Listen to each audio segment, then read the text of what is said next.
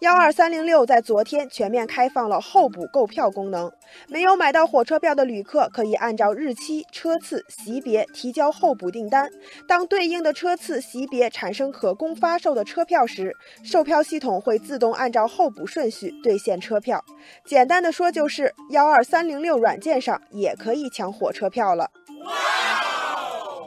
其实，在今年春运期间，幺二三零六就针对春运热门路线试点了候补购票功能。不过，由于并没有完全开放，很多网友不得不选择了各类付费抢票软件。网友菲菲说：“今年春节回家买不到票，只能选择抢票软件，花了十几块钱，还好抢到了。”网友大东说：“你还好，我花了钱也没抢到票。”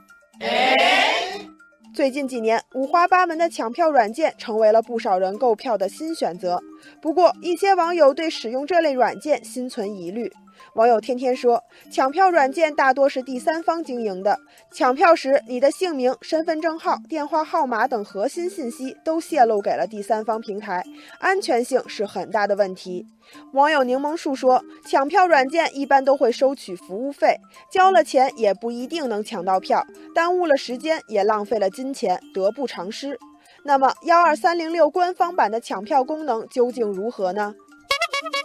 按照规则，候补购票功能不会收取额外费用，抢票速度和成功率都优于抢票软件。每名用户可以提交一个候补订单，选择两个相邻的乘车日期，预订三张车票。与此同时，为了确保信息的真实性，用户必须通过刷脸进行人证一致性核验后，才可以使用这项功能。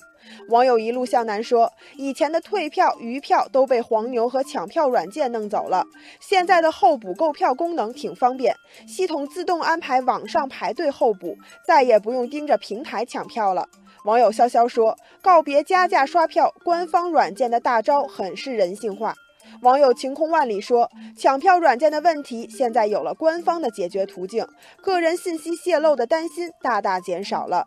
网友星辰大海说：“候补购票功能为旅客提供了更加安全、有效、方便、快捷的购票服务，也有利于铁路部门及时掌握旅客出行需求，科学组织列车开行，让运力安排更加精准，旅客购票有更好的体验。”